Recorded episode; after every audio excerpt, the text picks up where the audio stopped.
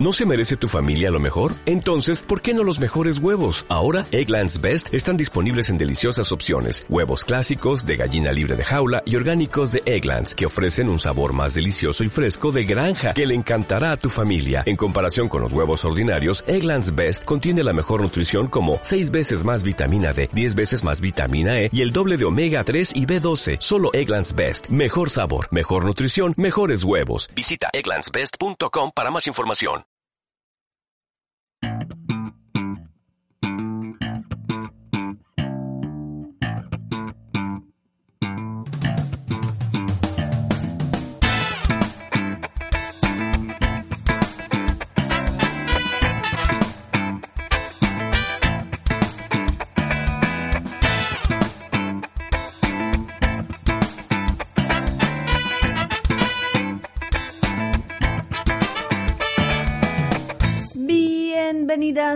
Bienvenidos a Cultura Fan, el programa sobre cultura pop que le da a todo.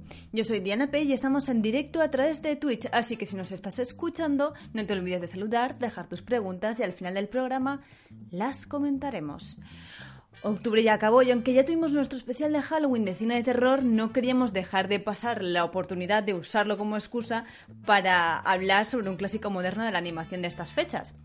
No, no vamos a hablar de pesadillas de Navidad. Hoy toca hablar de Over the Garden Wall. Empezamos.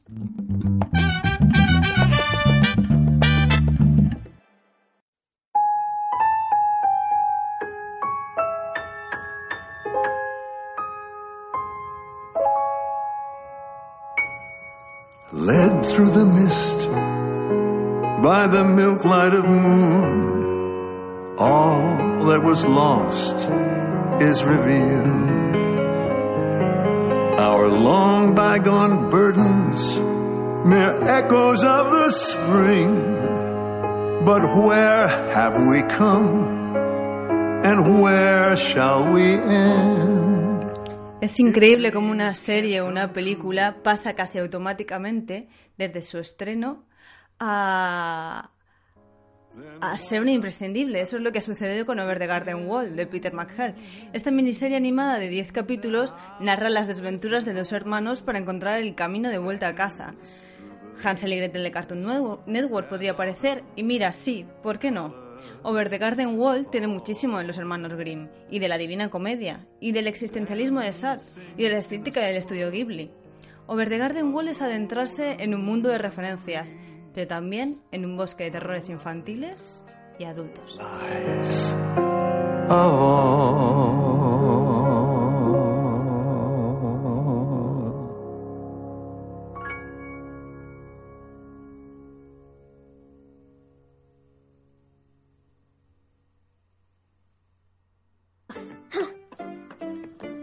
Oh, potatoes and molasses. If you want some, oh, just ask us. They're warm and soft like puppies and socks, filled with cream and candy rocks. Oh, potatoes. Para hablar sobre el tema de hoy hemos traído a dos conocidos del programa, dos colaboradores que pudimos escuchar hablando sobre Hora de Aventuras hace unas semanas. Tenemos con nosotros a Kitsune de Todas Gamers y Anti-Hype. Bienvenida, Kitsune. Hola, encantada de estar aquí otra vez más. Otra vez más. Muy guay este además programa. Te repites ya, ya has estado tres veces Sí, en. Bueno, bienvenidísima. Y también a Roberto Huertas del canal To Geek for, Name, To Geek for Names. ¿Qué tal, Roberto? Bien, encantada de volver a estar aquí. Ya sabes que espacios de divulgación cultural sobre cultura popular siempre vienen bien.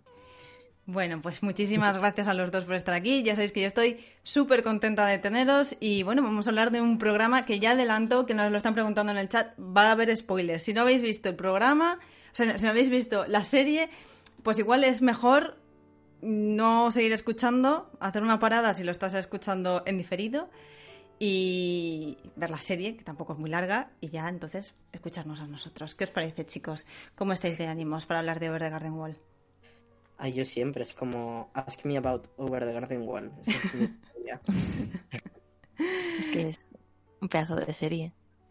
Desde luego. Pues bueno, vamos a entrar en materia hablando de, pues, desde el principio, o sea, cómo, cómo empieza Over the Garden Wall, qué era en sus inicios.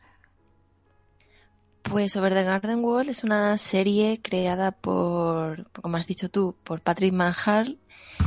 Y mola mucho el, origen porque ya mm, desde los inicios como que se ve luego lo que va a ser la serie final, pero al principio era...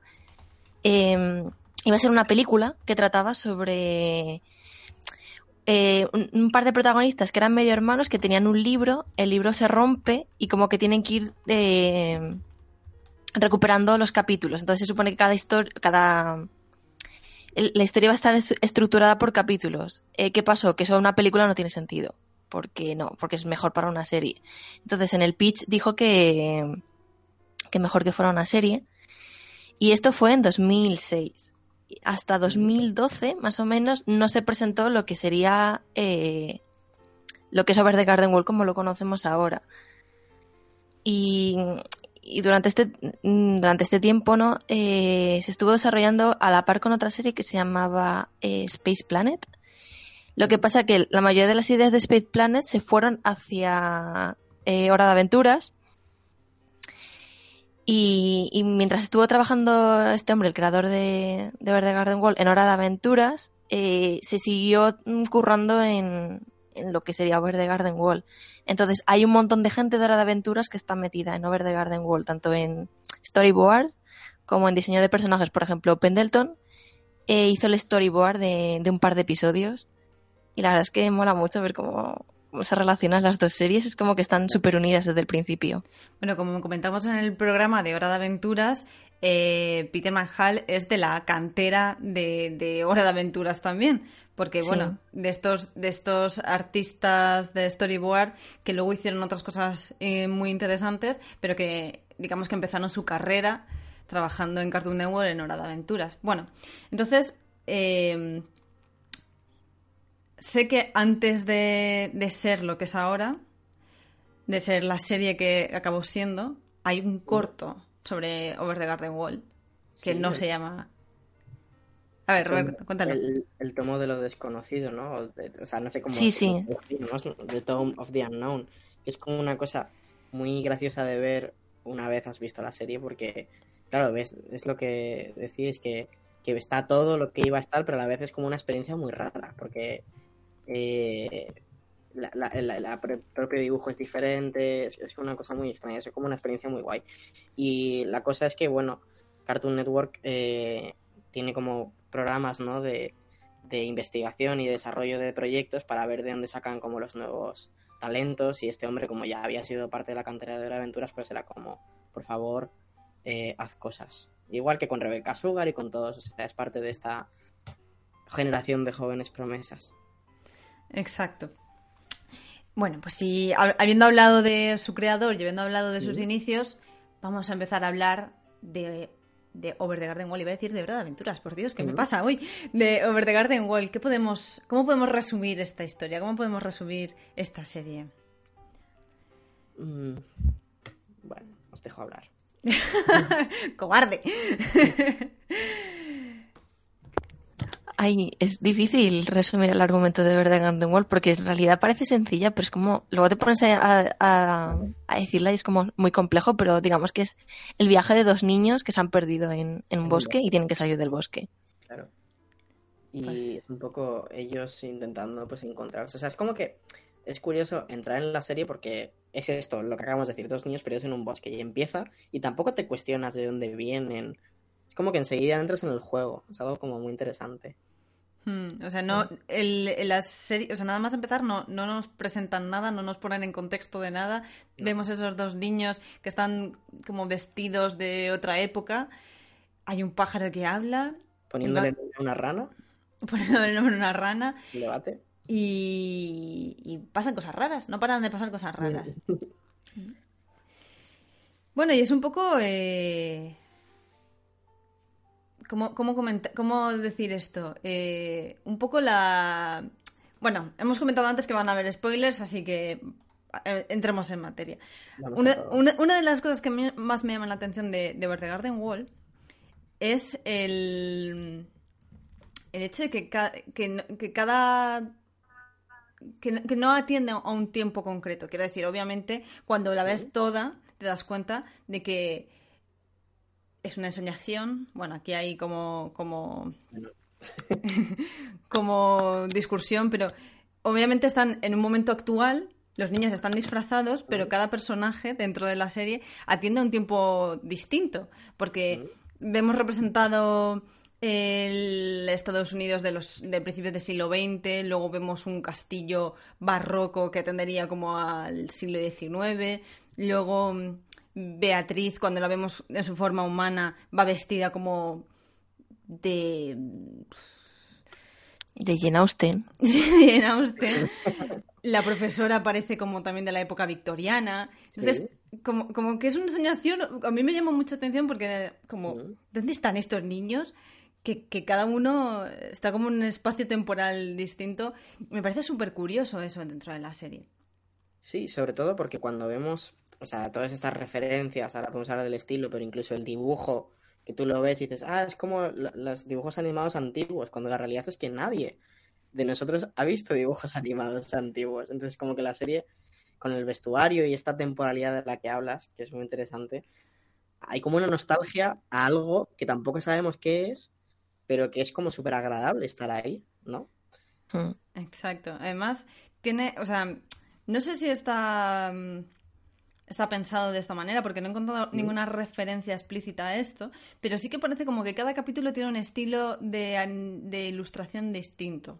Mm. Incluso de animación, si me apuras a veces. Porque es verdad que hay, hay personajes que tienen un estilo más eh, como cartoon silly symphonies de Disney de los, de, los años 20. Luego hay un estilo Ghibli también por ahí. Luego hay, hay, momentos en los que la animación es muy extraña, como en el momento de la taberna con el, con el baile este. Entonces, me parece un batiburrillo de estilos súper interesante. Estoy de acuerdo.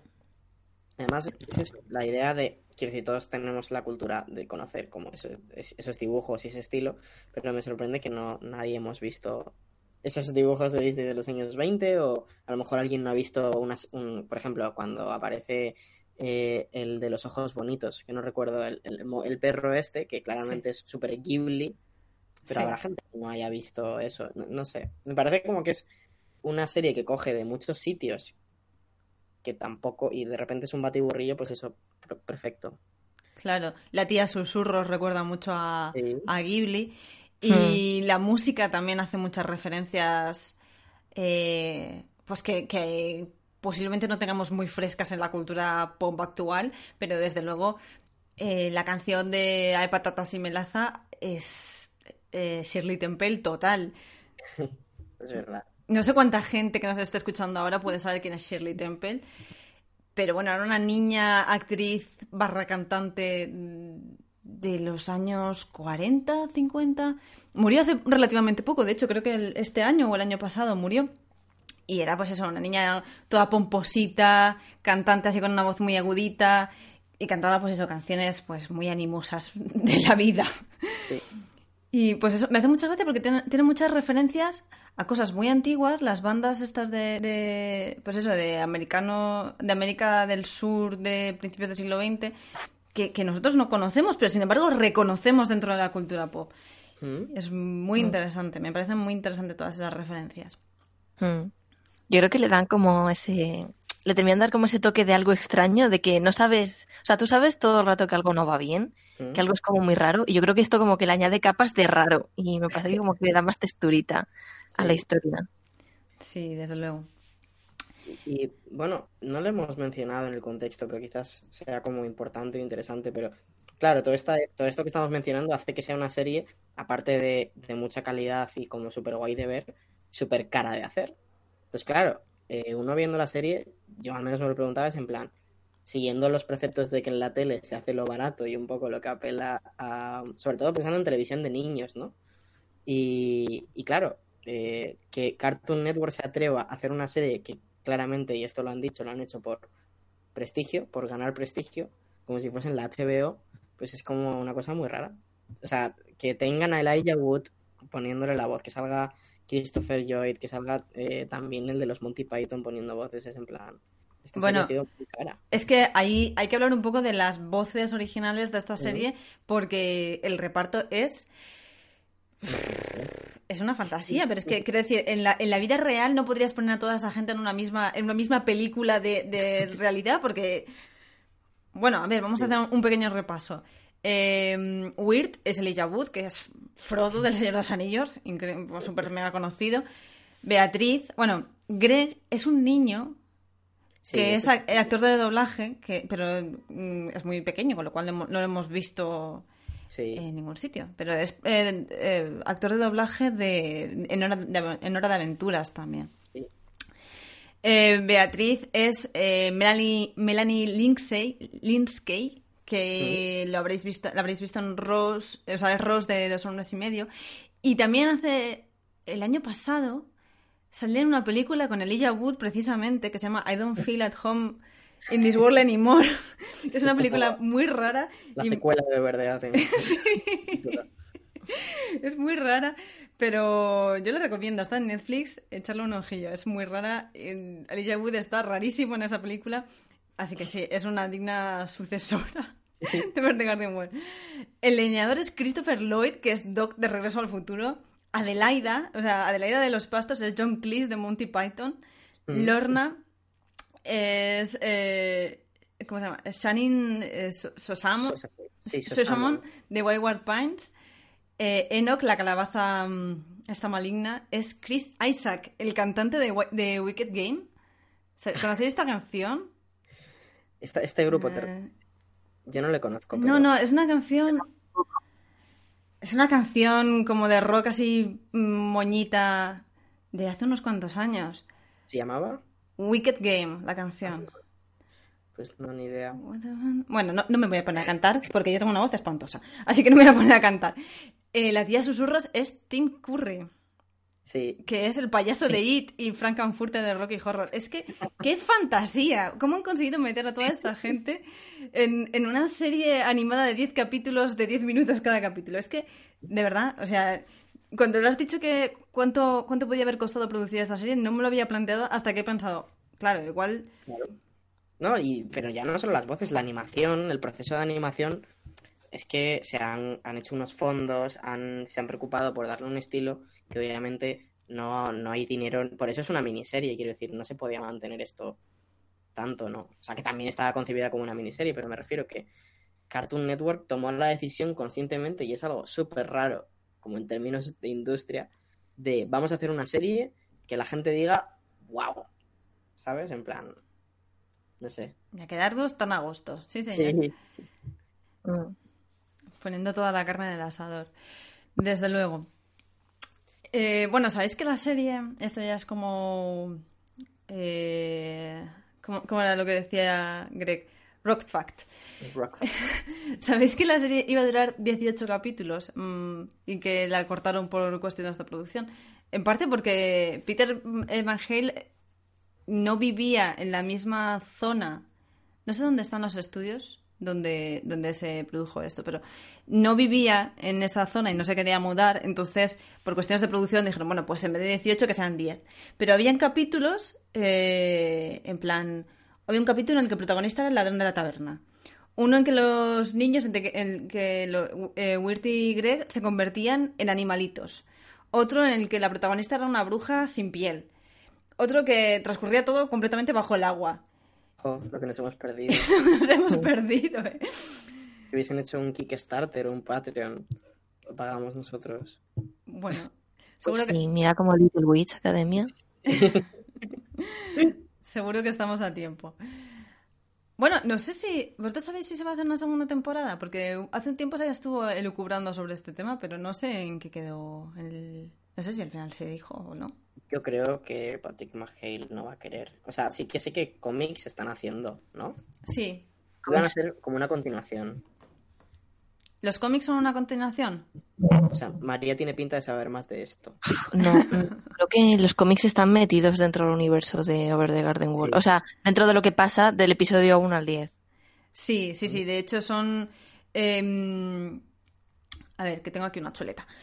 Em, el primero tiene lugar entre los capítulos 3 y 4, en el que intentan no despertar al gigante. El segundo cuenta la historia del caballo parlante, este que le gusta robar, Fred.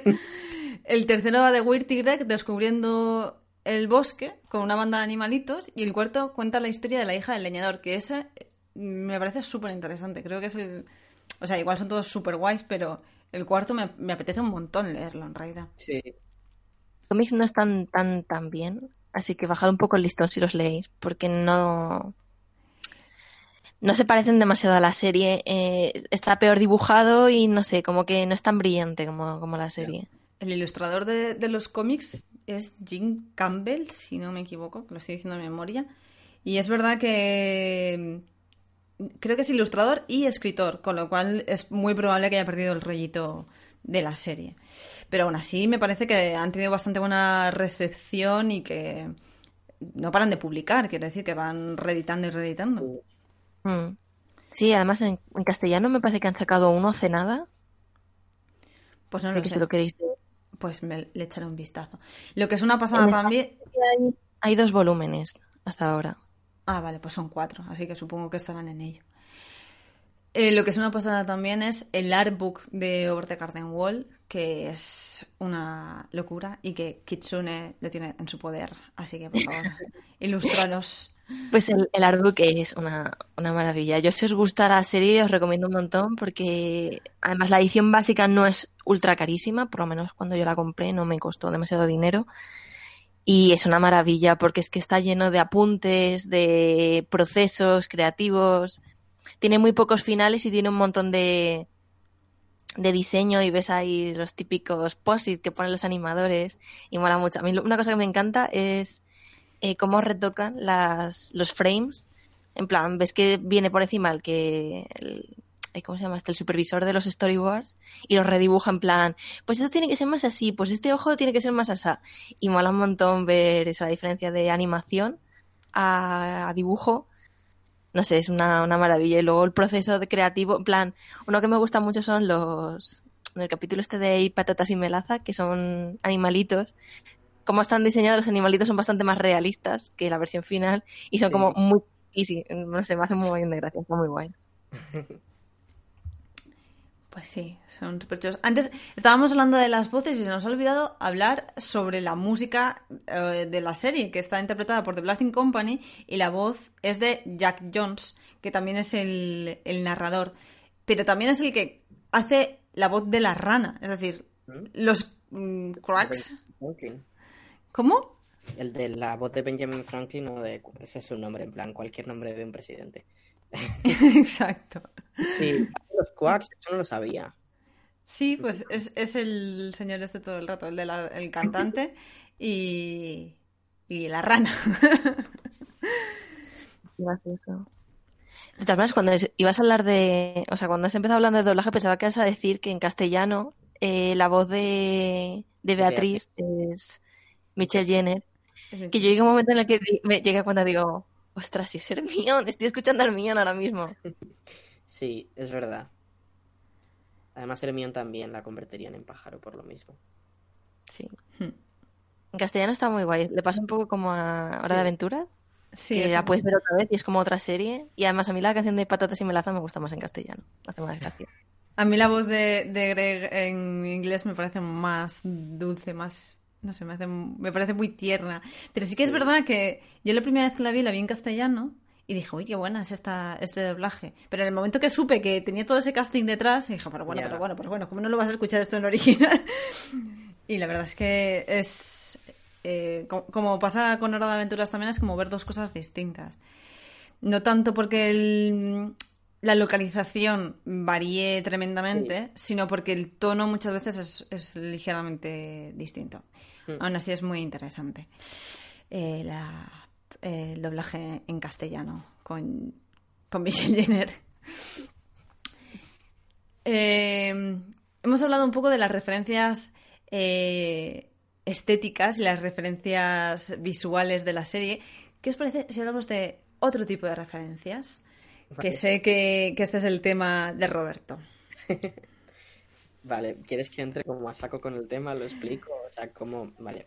A ver. A ver, Roberto tiene un, un vídeo en su canal que es estupendo y que tiene un montón de visualizaciones y que bueno, obviamente todo el mundo tiene que ver, que hace una acertada comparación entre eh, los capítulos de, mm, de, de Over the Garden Wall y, el- lo- y la Divina Comedia de Dante y de los, eh, ¿cómo se llama? los círculos del infierno.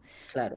Entonces, bueno, pues todo Sí, yo, yo leí en Tumblr como varias teorías y diciendo, sí, pues yo creo que hay unos paralelismos tal y de repente, justo por razones del destino, no sé cuáles, porque no sé quién se está leyendo la Divina Comedia, pero es cierto que yo lo estaba haciendo. Y fue en plan, ah, es verdad, en plan, y tal, y tal, y tal. Y me lo propuse como un trabajo así como de investigación, porque como que mi canal era una cosa importante en ese momento. Y hice este vídeo en el que sí, efectivamente, eh, puedes ver o sea, porque hay gente como debatiendo en la caja de comentarios diciendo, yo creo que es como una paja mental. Y es como, a ver, primero, está como confirmado por los creadores.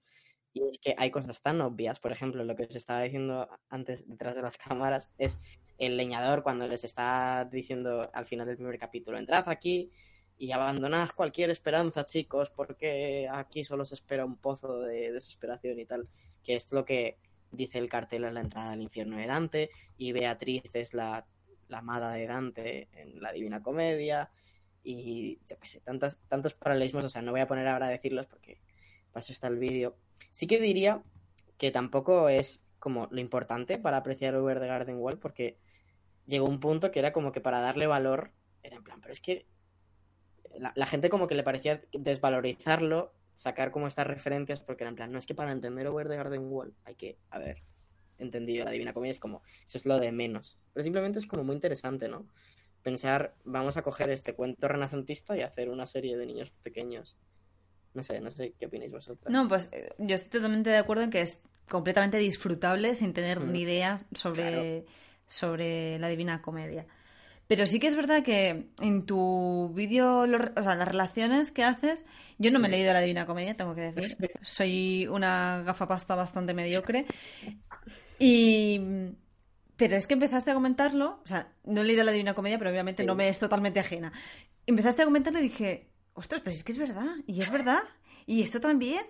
Y el último capítulo, ostras, tan... Y... mm, Claro, a mí el momento, la cosa que más me hace ponerme los pelos de punta fue cuando, claro, las representaciones del demonio en la cultura son del, del, del, de- del diablo siempre son rodeado de fuego y tal. Sin embargo, cuando van a ver al monstruo en, en Over the Garden Wall, lo que hay es frío, que además es súper turbio, que está ahí congelándose Greg. Y claro, es que en la Divina Comedia, cuando van a, cuando tienen que pasar por el diablo, es una cueva helada porque el diablo está aleteando y hay mucho aire y hace mucho frío. Entonces cuando ya dije, buah, o sea, eso para mí fue cuando dije, buah. Porque es un momento que de la serie me chocó un montón, que, que hiciese frío y que estuviesen ahí congelándose todos, no sé, a mí me daba como, como está en otoñal, ¿no? La serie, pues ahora empieza a hacer frío, pues también te llegaba la patata. Pues sí, desde luego. Y luego, bueno, pues cómo, cómo relacionan cada círculo del infierno, pues con un- o sea, con los, los pecados capitales con cada, con cada capítulo. Si quieres hacemos un repaso así rápido, sin entretenernos demasiado. ¿Te acuerdas de todo? No me acuerdo de todo, desde luego me acuerdo de alguno turbio. Porque los que no conozcáis pues de la Divina Comedia, que tampoco es tan importante, pero es eso que al recorrer los círculos del infierno, cada círculo estaban unos pecadores diferentes. Y es verdad que si analizas eh, Over the Garden Wall, pues hablan de los pecadores. A mí el que más me chocó fue eh, en la Divina Comedia, los suicidas eh, son convertidos en árboles. Y entonces la savia es la sangre de la gente que se ha suicidado. Esto es como, lo siento, es muy gráfico. Estamos en hora infantil. Pero si recordáis, eh, todos los árboles de Over the Garden Wall eh, sangraban una especie de líquido negro que era lo que recogía el leñador para Para mantener el candil encendido. tener el candil encendido. Eso es sangre de gente que se ha suicidado. Y eso es muy turbio. Es muy jodido, sí. Entonces, sí, no sé qué más pecados había. Estaba el pecado de la indefinición del capítulo de la taberna, que no paran de preguntarle a Weir, ¿pero tú quién eres? Y él como, pues soy un enamorado, eh, no, tampoco tengo muy claro qué soy. O el pecado de la usura, ¿no? Con el tío eh, que necesita dinero, que por cierto, recordad que para subirse a la barca de las ranas tienen que pagar dos monedas, que es lo que le ponían a los muertos En los eh, ojos. en los ojos. Entonces, como ya está, es que todo tiene tanto sentido que te crees conspiranoico y luego viene alguien a la caja de comentarios y me dice, te has subido un poco a la parra y yo, pues no sé, lo mismo no. A mí me gustó mucho el, el- el pecado de la ira y el dolor, porque es verdad Sí. que aunque no está eh, tremendamente relacionado con el capítulo, los iracundos y los, los que sufren dolor eh, se rebozan en... O sea, me, me encantó el paralelismo de se rebozan en su propio dolor como las ranas se, se rebozan en el, ba- en el, en el fango, en el barro. Sí, efectivamente, que dices tú, esto es súper gratuito, que de repente se metan ahí en el barro. Sí, es verdad. Sí, pero es verdad que, que igual no encuentras ese paralelismo tan claro en ese capítulo Mm. y sin embargo dices, uy, vale, pues sí que puede tener algo que ver. Sí. Igual es como intentar hilar muy fino y encontrar la Sí, referencia en todas las... solo es un guiño, pero desde luego son cosas que dices, jo, qué bonito que se hayan como preocupado de hilar esto, con aunque sea hasta una mini referencia, ¿no? Porque claro que las ranas pues tampoco estaban pasándolo mal, pero está ahí. Exacto. Y el de los eh, el de los hipócritas y el fraude, que lo relacionas con, con el capítulo en el que descubrimos un poco la realidad de, Sí. de la historia, que, que los niños eh, son niños de una época actual y que están disfrazados de Halloween, por eso van vestidos con esos trajes tan raros y que, y bueno, y que están disfrazados y que no, Sí, y que no son de, de otra época, simplemente pues se han Mm. perdido por el bosque. y luego el pecado de, de Greg de, ¿qué dices tú? Porque todos empiezas a ver el pecado, ¿no? El pecado de Weird era pues no, eso, no atreverse a decirle a esta chica porque le da miedo Jason Vanderberger que, que le gusta. Y el- pero es que Greg también tiene un pecado, que es el de robar, que es que al final cuando dices que le robé la piedra a la señora vecina, y es como, por favor, puedes ser más mono y más puro. Y además lo dice así como medio muriéndose. Que, mira, precisamente en ese, en ese último capítulo en el que. En el que. Uy, se me ha ido. En el que Weird em, rechaza el castigo del, del demonio este, de- del, del ser malvado del bosque. ¿Mm? De la bestia. De la bestia. em, a mí me, me, me dejaba como muy. como muy llena de dudas, porque él, él simplemente rechaza ese castigo. O sea, rechaza esa maldición. No, no hay una forma. O sea, no rompe el, conjuro de ninguna manera, no hay nada concreto que él haga. Simplemente rechaza eso por considerarlo absurdo. Mm, Y a mí me pareció eso súper existencialista. Es decir, Sí.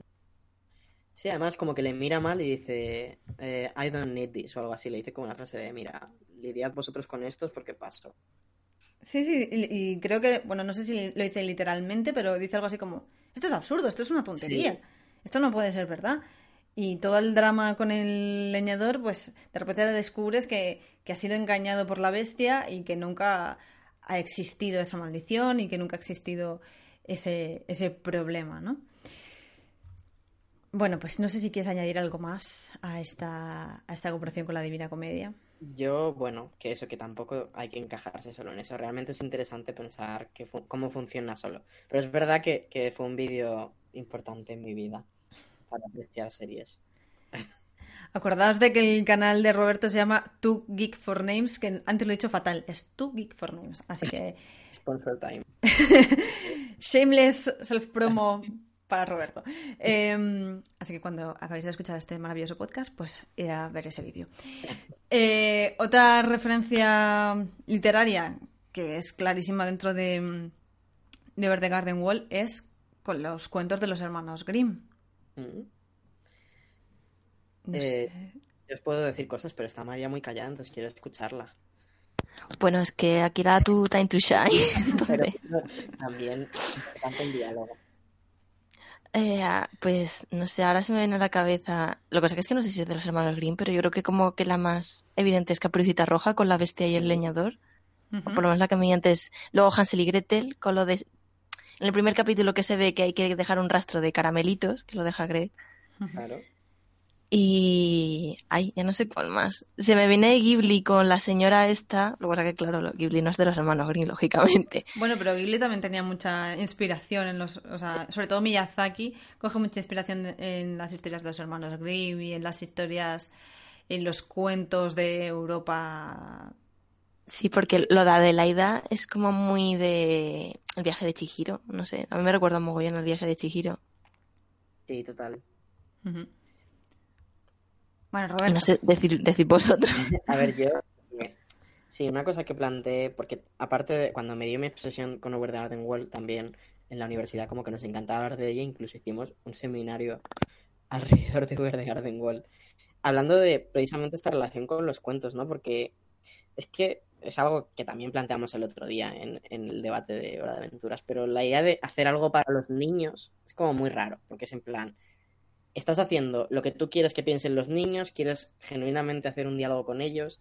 Entonces, normalmente lo que pecan los libros infantiles, que no son los de los hermanos Grimm, que es otra tradición, es de ser súper paternalistas y todo esto, ¿no? Y lo que tenían los hermanos Grimm y, y todos estos cuentos también victorianos, es de hablarles a los niños, pues, eh, pues diciéndoles todo. En plan, pues eso, Caperucita Roja es un cuento súper violento y que luego analizándolo todo el mundo dice, no, es que está hablando pues de violaciones y de todo esto, ¿no? Y es como, esto es muy duro. Eh, o pensando en la sirenita que al final se convierte en espuma. Sí, todos estos, y como bien has dicho, en Miyazaki, yo, uno de mis primeros traumas infantiles fue ver cómo los padres de Chihiro se convertían en cerdos. Total. Eh, y eso tiene que ver, ¿no? Con esta idea de, de vamos a decirle a los niños eh, cosas cruentas porque, porque piensas que pueden hablar de ello, ¿no? No porque quieres protegerles, ¿no? Exacto. Y bueno, eh, estábamos hablando de, de- que, de que es un poco una fórmula que a veces sigue eh, Cartoon Network, que es eh, tener este... O sea, los personajes hablan como muy directamente a la gente joven y a los niños, tienen un vocabulario muy, muy fresco, y, y sin embargo la trama no es para nada ligera, no es nada infantil. Y entonces te están haciendo la de Cartoon Network, que es colarte un producto que parece infantil Claro. y que no es en absoluto apropiado. No, sé, no sabría decir si os parece que es apropiado para niños. Yo soy muy mala catalogando contenido Claro. infantil. Yo no lo sé, o sea, me gustaría como tener hijos para decirles, oye, pero a ti esto genuinamente te gusta, o soy yo que quiero que lo veas. Entonces, no lo sé. Desde luego siento que es una serie que tiene como mucho respeto por los espectadores, sean de la edad que sean. Y yo de niño, por ejemplo, hubiese estado fascinado por varias cosas de la serie, porque sí que creo que tiene como un balance, ¿no? Positivo entre un lenguaje gracioso, o sea, Greg es súper accesible y es, es un niño pequeño muy bien conseguido, porque es muy difícil hacer, escribir buenos niños pequeños sin que Mm. suenen estúpidos, y Greg lo es.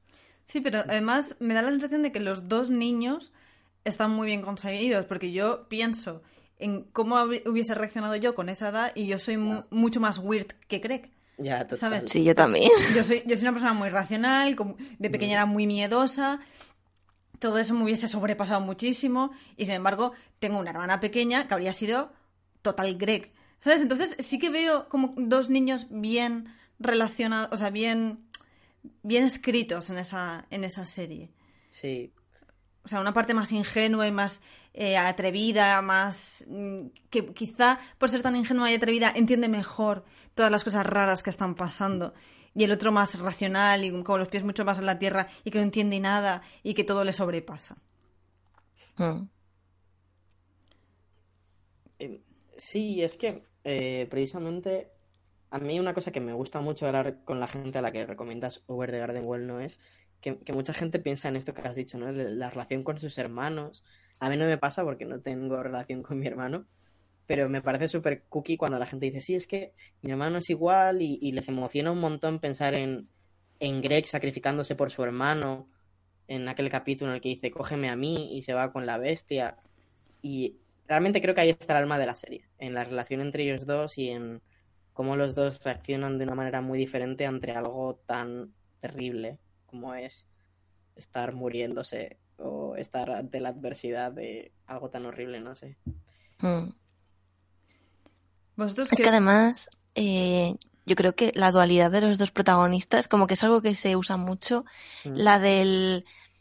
Ay, el, el que es como más infantil y es como lo acepta todo y el que luego es como que lo niega todo. A mí es que, a ver, no tiene mucho que ver, pero me recuerda un poco a lo que pasa en, no sé si habéis visto La maldición de Hill House, Claro, por supuesto. pero hay un personaje que es como súper, súper racional y e- y es el que ves que rechaza todo y luego los que lo aceptan, Es súper weird ahora que lo dices ese chico. Vaya. sí, sí. Y, y luego los que lo aceptan, que son como los hermanos pequeños, que son mm, que tienen como más relación con, con lo paranormal y como que lo aceptan mejor. Y la verdad es que a mí este dúo siempre me encanta porque funciona muy bien, porque son totalmente opuestos, pero como que se complementan muy bien a la vez. Y narrativamente siempre es como, no sé, se usa mucho, pero como que mola el que lo acepta todo y el que no acepta nada, como el conflicto que genera eso, mola un montón. Mm, eh, Por cierto, muy acertada esa comparación. O sea, ahora mismo es como que mi cabeza ha explotado. Es que es como, encima también son hermanos, y es que tiene sentido. Sí, Y además, como- tiene que ver el hecho de que los her- dos hermanos mayores sí que sean más racionales y los eh, Sí, tres eso- pe- más pequeños estén como más vinculados al... total, aquí hay una la comparación maldición. interesante. Hmm. Vaya. Claro, yo creo que es un poco eso, que como tienes que ser mayor precisamente, eh, estás obligado a ser más responsable. Y el Sí. pequeñito, como es pequeñito, sí que tiene esa libertad de, de hacer más el garrulo, digamos. Sí, de tiene como menos responsabilidades. Sí, sí. Muy buena esa referencia, desde luego.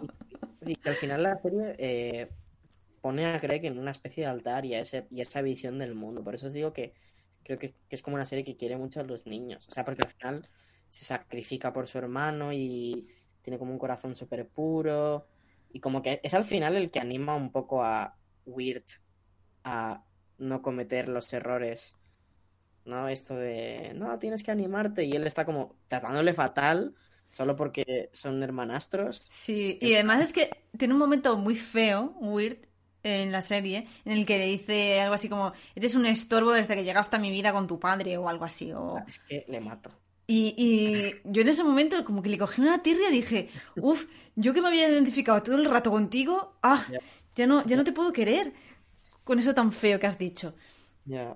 O sea, lo hacen, lo hacen un poco, un poco odiable, tampoco Y mucho. bueno, para mostrar que, que Weird tiene algo que cambiar y tiene que aprender a querer a su hermano y a, y hacerse cargo, porque todo esto, has lo has dicho antes de responsabilidad, va de Weird tomando responsabilidad de quién quiere ser y todo esto y, y si quiere hacer las cosas que le apetecen, como declararse a la chica y todo esto, no sé. Y todo eso gracias a Greg. Por eso os digo que yo creo que la serie le tiene como una especie de altar. Y nosotros también, obviamente.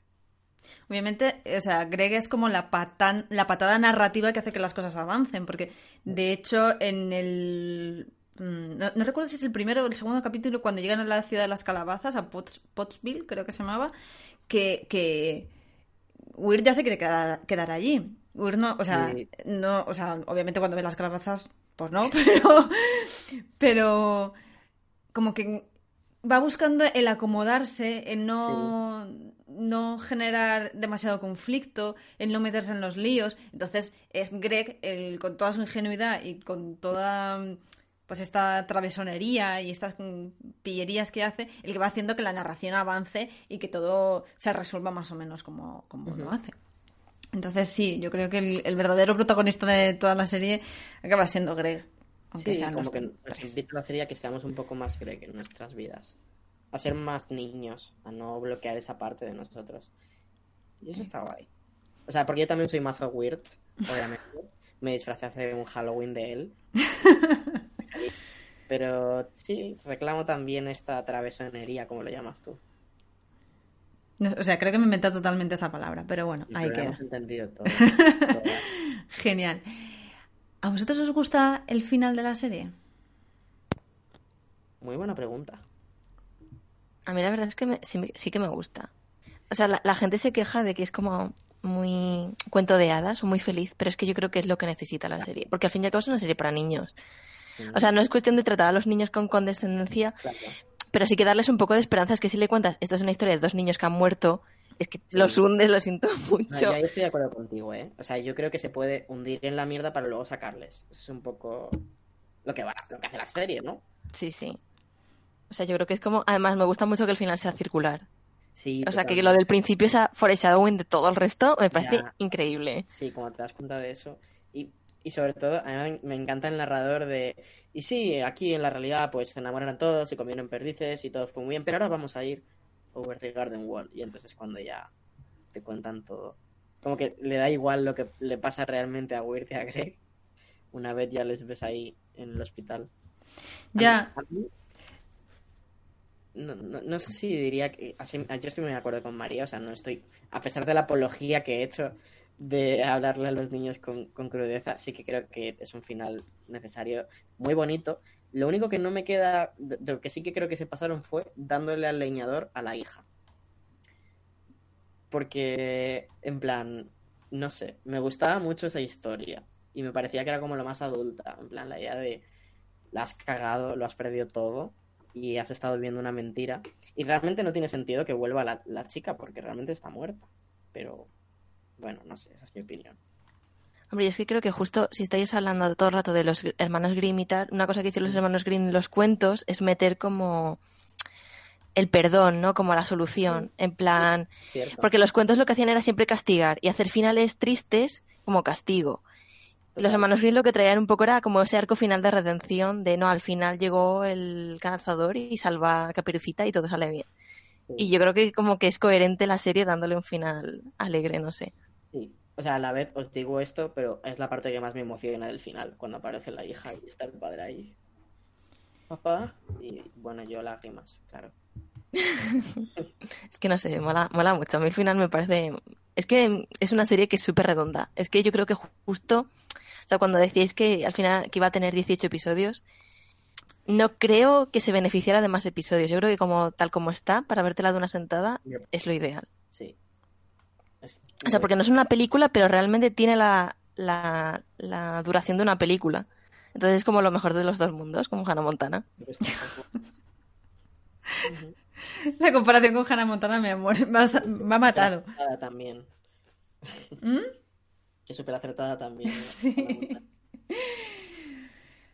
A, a mí tengo que reconocer que la primera vez que la vi, porque la he visto varias, varias veces, eh, no acababa de entender el final. Es decir, si el final acaba en el, en el mundo real, por así decirlo, porque había como, como un final en la fantasía.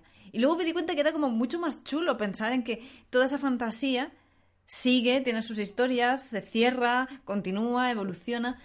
Y, y la verdad es que la historia del leñador y la niña por- me interesa muchísimo. Y por eso, por eso digo que el, que el cómic, eh, que el cuarto cómic que se publicó me apetece un montón. Porque, bueno, luego pasan estas cosas que cuando empiezan a explicártelo todo. Ya. Ya, eso es un, un don que tiene la serie que apenas explica nada. Es como deja muchas cosas en el aire y por, por eso digo que creo que trata muy bien a los espectadores, tanto niños como adultos. Es en plan, esto es muy abstracto, eh, tal, y sacas tus conclusiones. Sí, desde luego. No sé si os gustaría añadir alguna cosa más sobre Sí. los últimos capítulos. Venga, adelante. Estamos hablando de fan facts. Otro también que me fascinó. Esto que estamos hablando de la sensación de cerradito y circular. Recordar que el capítulo empieza, la serie empieza con eh, el narrador diciendo Through the Woods, no sé cuántos, no recuerdo cómo empezaba el monólogo.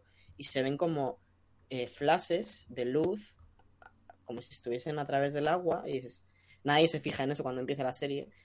Y luego te das cuenta cuando salen de ellos que se están ahogando en el lago este que, que es eso, eso es lo que estábamos viendo al principio de la serie. Esos haces de luz eran ellos ahogándose. Y es como, madre mía, esto está súper cerradito y qué gustito que esté tan planificado todo, la verdad. Madre mía, yo si no lo hubieses dicho no me habría fijado ni me habría dado cuenta jamás. ¿No lo habéis? Es decir, Sí, yo estoy flipando igual. ¿no- Yo no me había dado cuenta. Os, os invito ahora, cuando termine esto, a mirar el primer capítulo cómo empieza y veréis que están. Es el agua que ven ellos. Y dices, joder, es que el cuidado que tiene esta serie, no sé. Wow. Qué fuerte me parece. Me acaba de quedar. Me encanta esta serie, es, es increíble.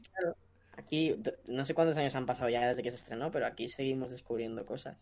Sí, además es que como, como que tuvo un renacimiento, por lo menos aquí en España, cuando se publicó en Netflix. Porque Sí. antes había sido, bueno, no sé qué opináis vosotros, pero yo creo que hace. Cuando se publicó, o sea, cuando se estrenó, no fue especialmente relevante en España. Yo la conocí por un amigo que le encanta la animación y que me la recomendó, en plan, Dios mío, tienes que ver esto que es loquísimo.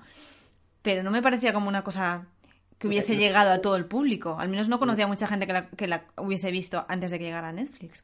Ahora ha llegado al público entero, o sea, ya es como una serie mainstream o como lo queramos definir. Sí que es cierto que cuando salió pasó algo muy curioso y es que en la, la esfera serie fila un poco, donde la animación se ha denostado de siempre, en plan, estaba como la gente de Tumblr que, en plan María, que lee cómics y de animación, pero luego la gente veía Breaking Bad.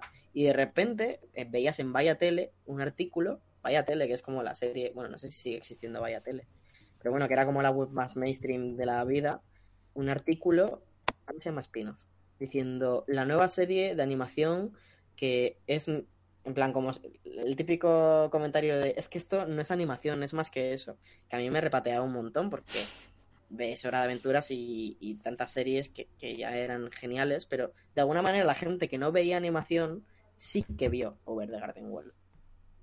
Sí. Porque tiene como un toque más profesional, ¿no? Sí, como un toque más maduro, un poco más oscuro, sí.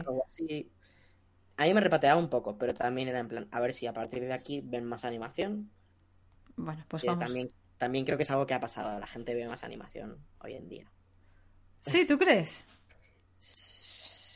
Al menos en la, en la esfera fila que es en la que yo me muevo, sí que es cierto que hay menos estigma, ¿no? Pero antes era en plan, no sé, éramos como los frikis, yo creo. Y eso es que yo tampoco veo especialmente mucha animación, pero sí. Bueno, yo creo que, el hecho de que de que algunas grandes plataformas como Netflix hayan lanzado a hacer animación madura, ¿no? Está ayudando, ¿no? El hecho de que hayan Boyack Horsemans y cosas así, mm. obviamente ayuda a que se, se Uy, no me sale.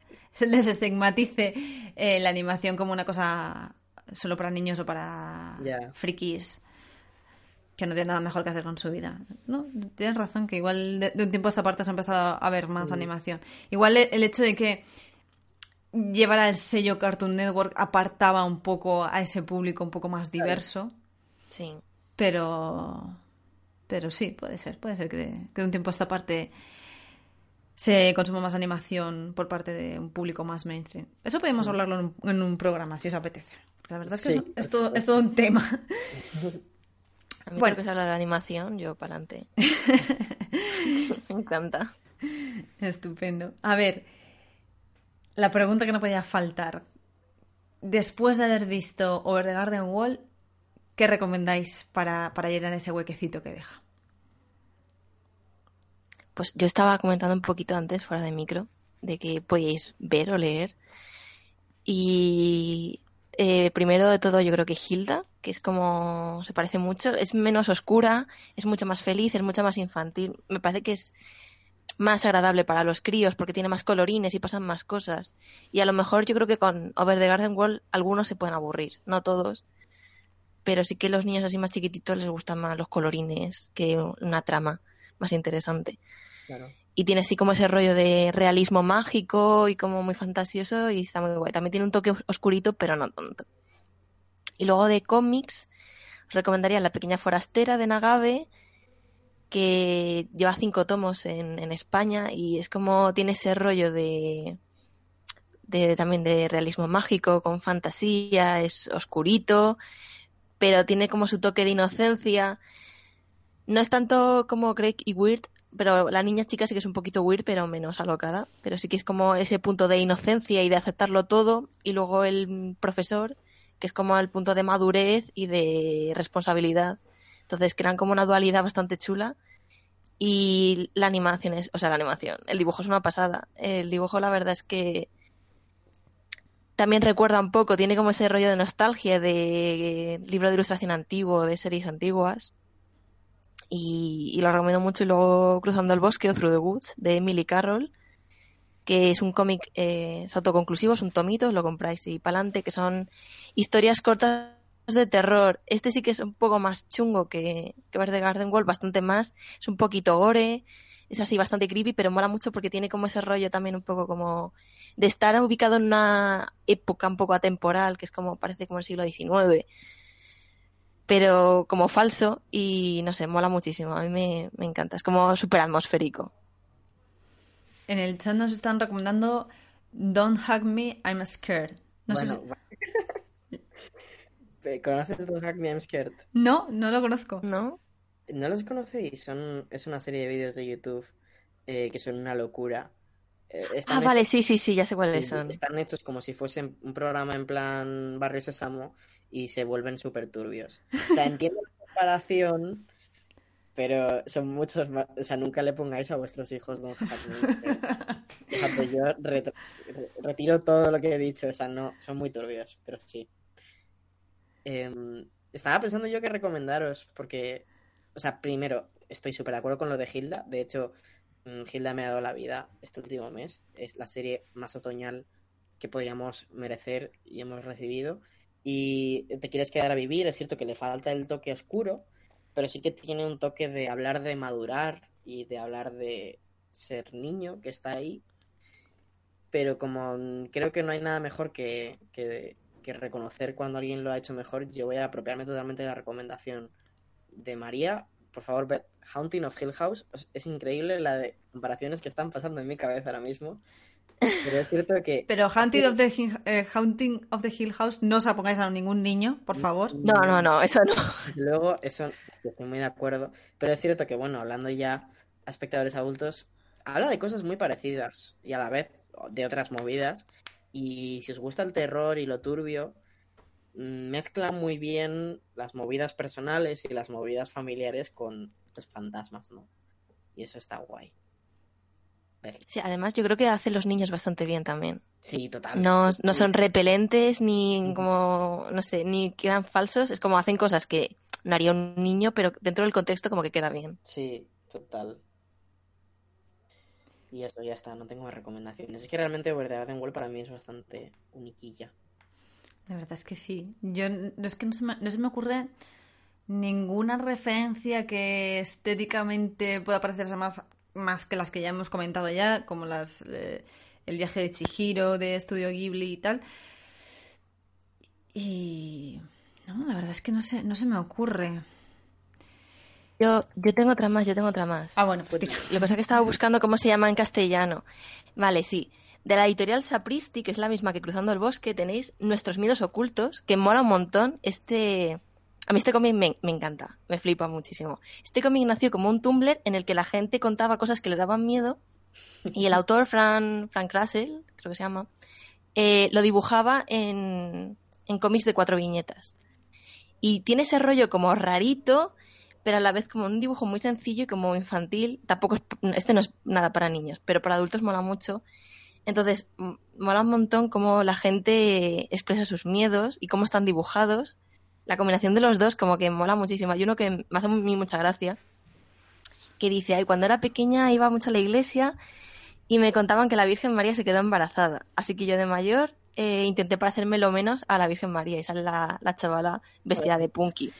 Pero luego hay muchos miedos así eh, como más absurdos en plan, yo qué sé, tengo un día miedo de caerme y morderme la lengua y cosas así y mola un montón. Es como creepy pero adorable, yo lo recomiendo muchísimo. Qué guay. Ay, había visto la ilustración esa que habías comentado y no sabía que era de ella. Pues mira, apuntada.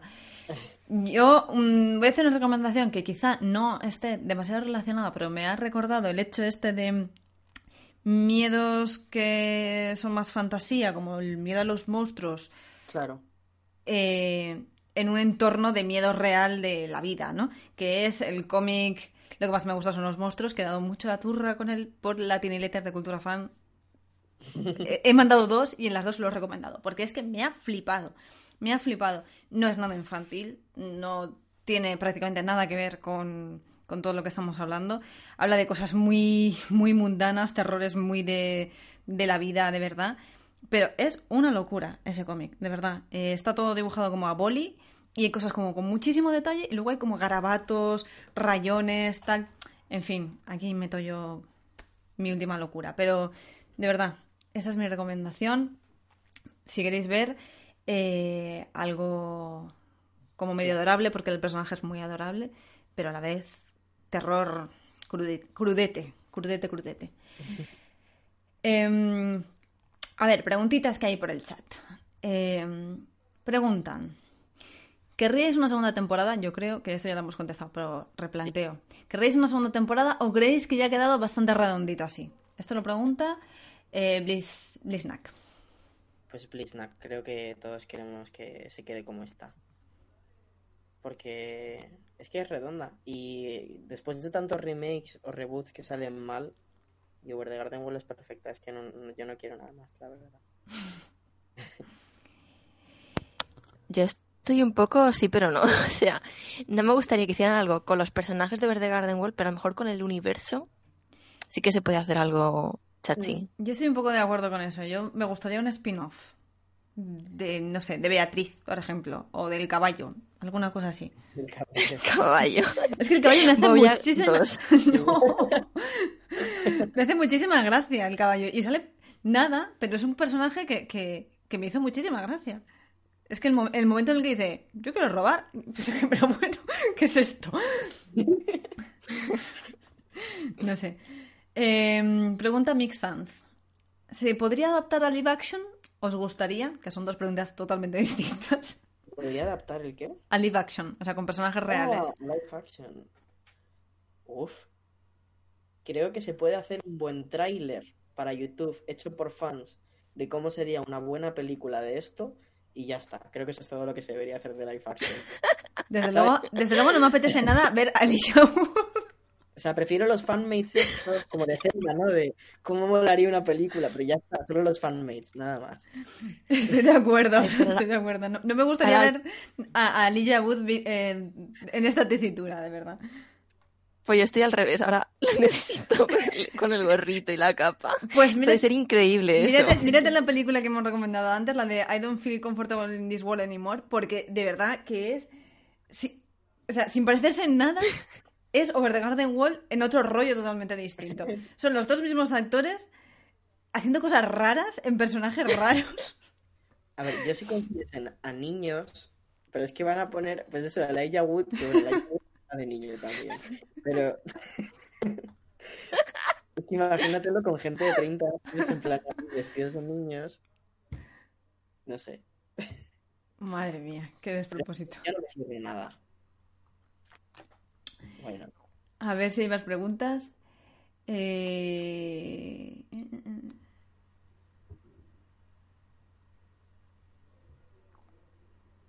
Ah, um, Es que han puesto. eh, Yo pienso en.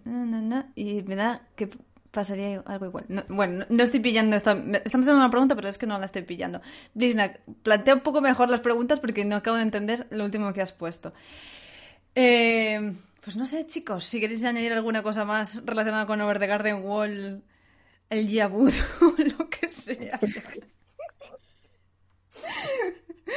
Ha quedado la mar de disperso este programa, ¿eh? Nos hemos ido por las ramas todo lo que nos ha dado la gana. Sam BFG 9000, vuestro personaje favorito. Ah, sí. ¿Cuál es vuestro personaje favorito?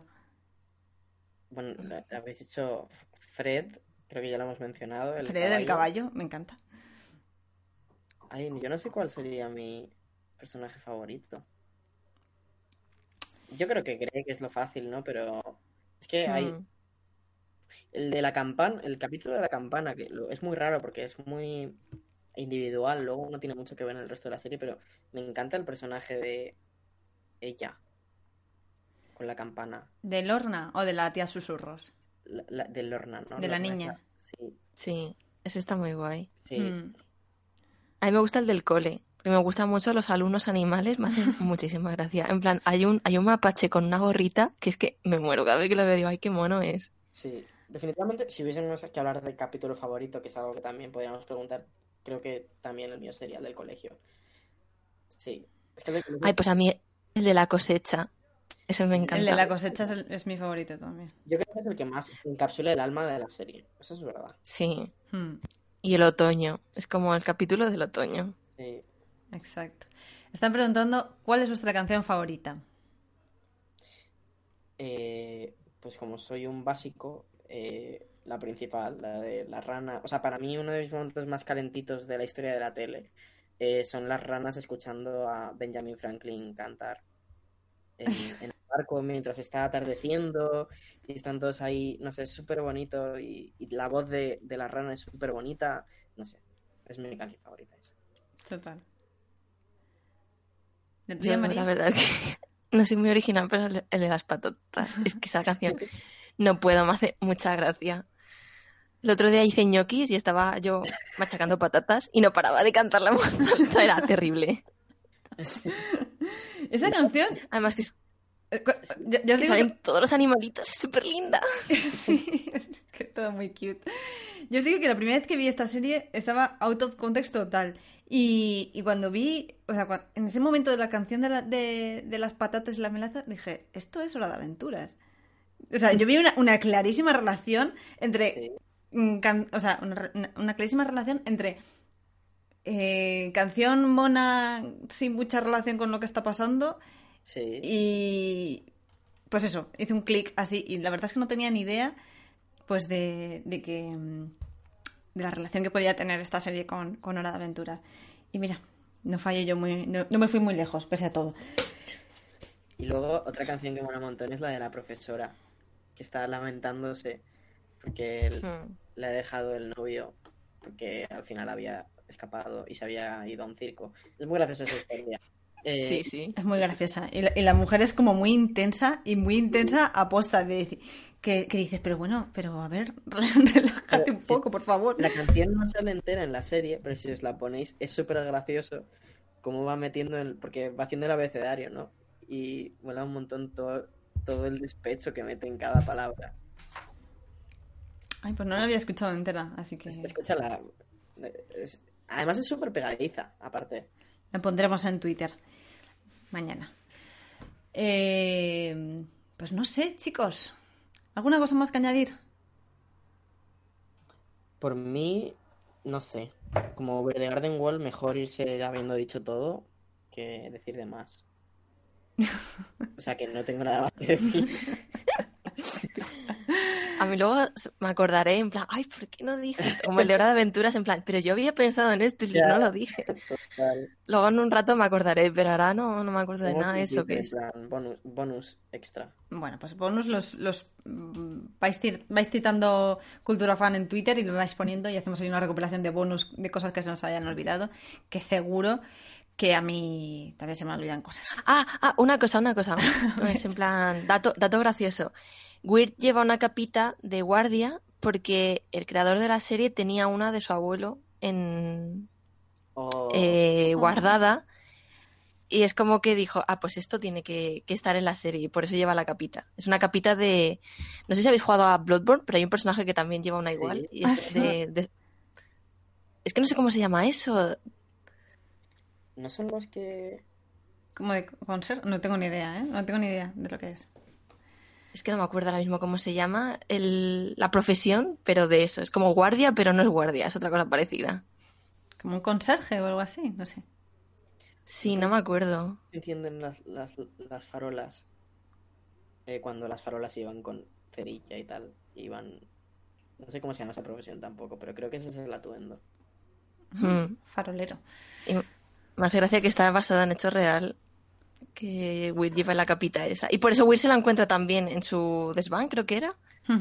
Pues es como un en honor a- al, a- al abuelo, creo que es, de, del creador de la serie. Ajá. Sí. Me gusta mucho que la niña que le gusta, Sara, no se le ve la cara en toda la serie. O sea, todas las. O sea, van disfrazados, obviamente, pero a todos los personajes, o casi todos los personajes, se le ve la cara, o sea, los niños de verdad, porque no están disfrazados hasta ese punto, y la niña va vestida primero con un traje de, de mascota deportiva y luego va con, con una especie de cara de como de, Sí, de calavera. de calavera. Y nunca llegamos a ver la cara de la niña, de verdad. Y me pareció así como... ¿Por qué? ¿Por qué pasa esto? En fin. Ay, y la niña que va vestida de huevo me hace una gracia también. Ya, sí, sí. Este personaje es de mis favoritos y tiene como tres líneas, pero es súper graciosa. Desde luego. Pues nada, chicos, ya sabéis que si tenéis algún bonus o algún fun fact que, que apuntar más adelante, pues nada, los iremos poniendo en, en Twitter, porque no sé si tenéis algo más que añadir. No. No. Bueno, No. Pues cerramos aquí nuestro capítulo de Over the Garden Wall.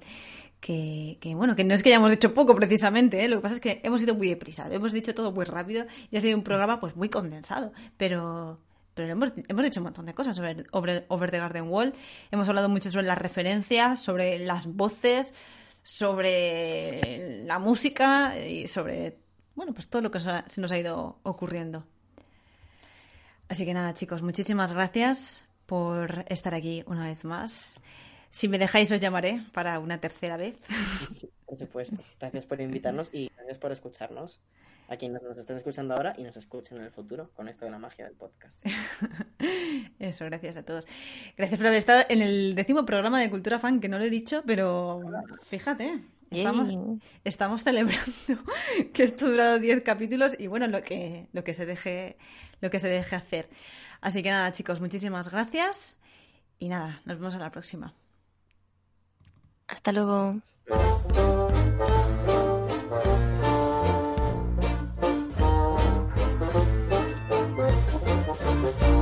At night, when the lake is a mirror and the moon rides the waves to the shore, a single soul sets his voice singing, content to be slightly forlorn.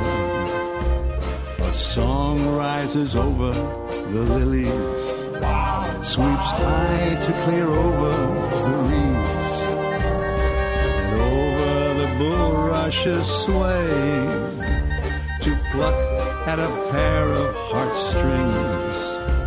Two voices, now they are singing. Then ten as the melody soars. Round the shimmering pond all are joining in song as it carries their reverie on.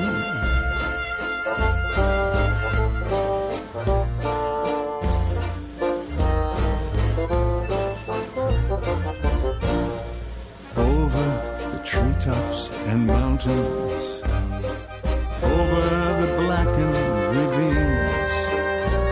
Then softly it falls by a house near a stream and over the garden wall. Y por mi parte, dar las gracias a todos los que nos habéis estado siguiendo en directo y habéis hecho preguntas a través del chat de Twitch. A todos los que nos apoyan por redes sociales y nos escuchan en los podcasts y nos invitan a cafés a través de co-fi.com barra Cultura Fan. Entre todos hacéis que Cultura Fan siga y crezca. Recordad que podéis seguirnos por las redes sociales y suscribiros en Twitch, YouTube, iVoox, iTunes y en nuestra Tiny Letter.